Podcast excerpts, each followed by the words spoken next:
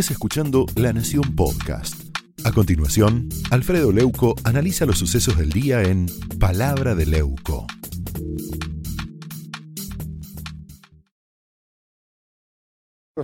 de este diario de Leuco que tiene que ver con Santiago Cafiero y cómo él ha valorizado la gestión y la, la, forma de expresarse frente a un grupo de jóvenes. Este es el jefe de gabinete, Santiago Cafiero III.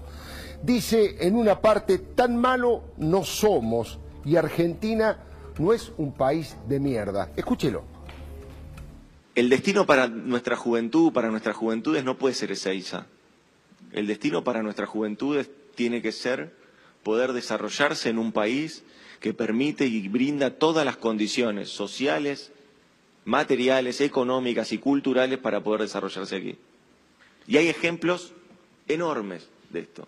Lo que pasa es que, claro, no venden mucho, pero hay ejemplos enormes de esto. Argentina no es ese país de mierda que a veces nos tratan de retratar. No lo es. Es mentira. Bueno, dos cosas y ahora voy a la reflexión económica de Manuel Adorni. ¿eh?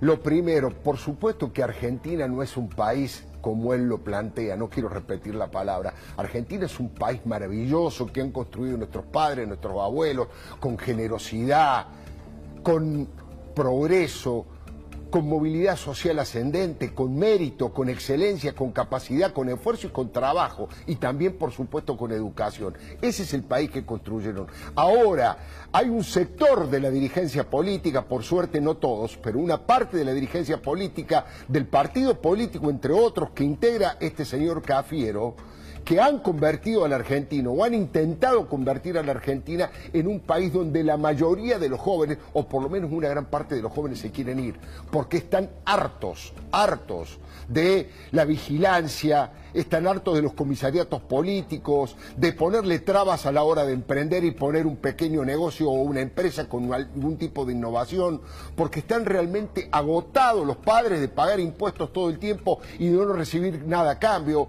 porque los niveles de inseguridad son feroces y el gobierno nacional mira para otro lado, porque tienen actitudes presuntamente garantistas que favorecen siempre a los delincuentes, porque en el plano internacional dime con quién andas y te diré quién eres, nos asociamos a los países del mundo que más violan los derechos humanos en lugar de los países más desarrollados, occidentales, capitalistas que tienen éxito. Por todas esas cosas, por todas esas cosas, mucha gente se quiere ir y siente dolor, no por lo que es la Argentina, por lo que han intentado convertirla a dirigentes de estas características. Manuel, no me quiero calentar demasiado, te escucho a vos. Buenas noches. ¿Qué tal, Alfredo? Buenas noches, buenas noches, Luis, buenas noches, Ricardo. Bueno, a ver, claramente no es un país como lo plantea, como lo plantea Santiago Cafiero. Primero que me da mucha pena que un, eh, funcionario del Ejecutivo del tamaño que tiene el cargo de Cafiero diga esas palabras o declare esas palabras.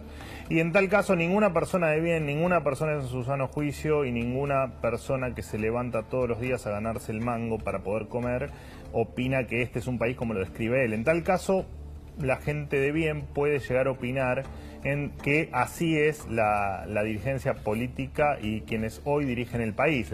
Porque qué pensar de claramente de un país que tiene más, en cualquier momento vamos a tener más gente pobre que no pobre, que tenemos un conurbano con, con más cantidad de gente pobre que no pobre, que tenemos 70 de cada 100 chicos que no comen todos los días, tenemos una inflación récord en el mundo, entre los cinco primeros países del mundo con mayor inflación, y que tenemos y vivimos en un país donde la política hizo que en los últimos 80 años cada vez seamos más pobres y más miserables. Así que en tal caso, el país sigue siendo hermoso como lo fue desde su existencia. Lo que me parece que Cafiero no entiende es que la gente está cansada, está y está harta de la política, y es la misma política que hoy por por ejemplo, no te deja volver al país si en algún momento de estos últimos días decidiste irte. Así que la verdad es que me parece una falta de respeto a todos los que queremos un país mejor, a todos los que trabajamos de manera decente, a todos los que nos sentimos con la libertad de opinar y por supuesto a todos los que cuestionan a este gobierno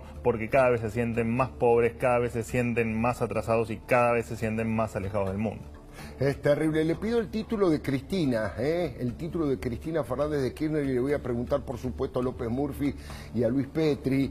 Estoy hablando de un título que dice Cristina está a punto de sacarse de encima la causa del pacto con Irán. Desde el punto de vista, digamos, con eufemismo, le llaman el memorándum con Irán. Yo le llamo el pacto nefasto con Irán.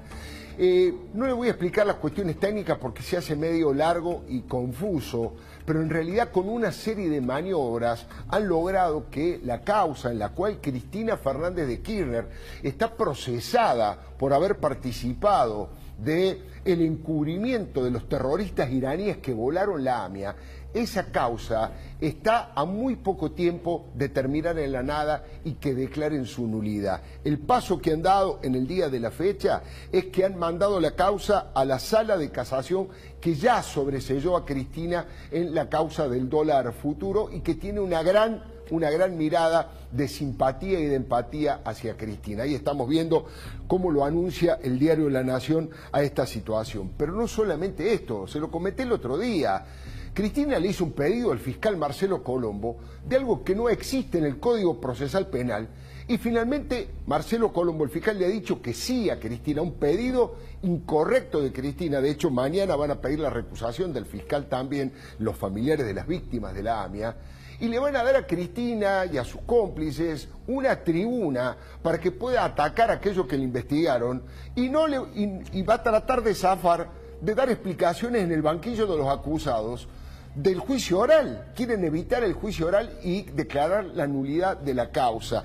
Es realmente, por donde se lo mire, es un camino de impunidad sumamente preocupante en una causa terrible, porque ustedes saben, faltan muy pocos días para que se cumpla un aniversario más del atentado. Es el atentado antijudío más importante de la Segunda Guerra Mundial y es el atentado terrorista en la Argentina más importante y más grave por la cantidad de muertos que fueron 85. Fíjese lo que tiene este tema y este es el tema que por el cual entregó la vida, por el cual entregó la vida el fiscal Alberto Nisman y que esto quede en la nada va a ser un shock de confianza o de desconfianza en la justicia realmente brutal. Pero ¿sabe quién fue el que dio en la tecla con el caso este? ¿Sabe quién fue el más crítico de Cristina Fernández de Kirchner? No fue un periodista independiente, no fue un dirigente de la oposición, fue el actual presidente Alberto Ángel Fernández. Y no es que en un café o un movilero de arrebato le sacó una declaración a las apuradas escribió una columna Alberto Fernández, actual presidente en La Nación, que ya estamos viendo, que se titula Hasta que el silencio aturda a la presidenta. Insisto, es Alberto Fernández y podemos ver el párrafo principal. En el año 2015, 16 de febrero del 2015, por si tienen ganas de consultarla. Fíjese este párrafo. Cristina sabe que ha mentido y que el memorando firmado con Irán solo buscó encubrir a los acusados. Nada hay que probar, dice Alberto Fernández.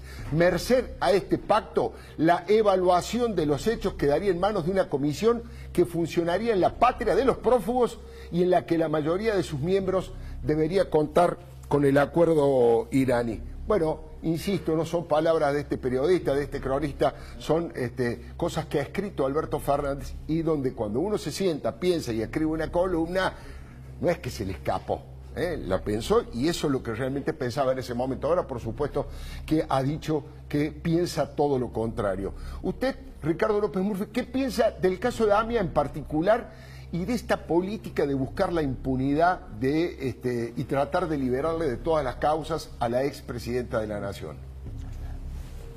A ver, hay una reflexión que yo querría hacer acá, que es la declaración del señor Zanini el otro día. Sí cuando dijo que las víctimas, los familiares de las víctimas de la AMIA le tienen miedo a la verdad. Seguro. Bueno, yo la verdad creo nunca había escuchado algo igual, o sea, agredir a las víctimas del terrorismo, eso es una cosa excepcional. Y por supuesto, si a mí me repugna el vacunatorio VIP, se imagina lo que me repugna que...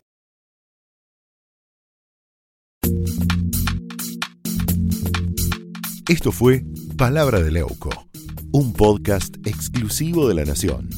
Escucha todos los programas de La Nación Podcast en www.lanacion.com.ar. Suscríbete para no perderte ningún episodio. Estamos en Spotify, Apple Podcast, Google Podcast y en tu reproductor de podcast favorito.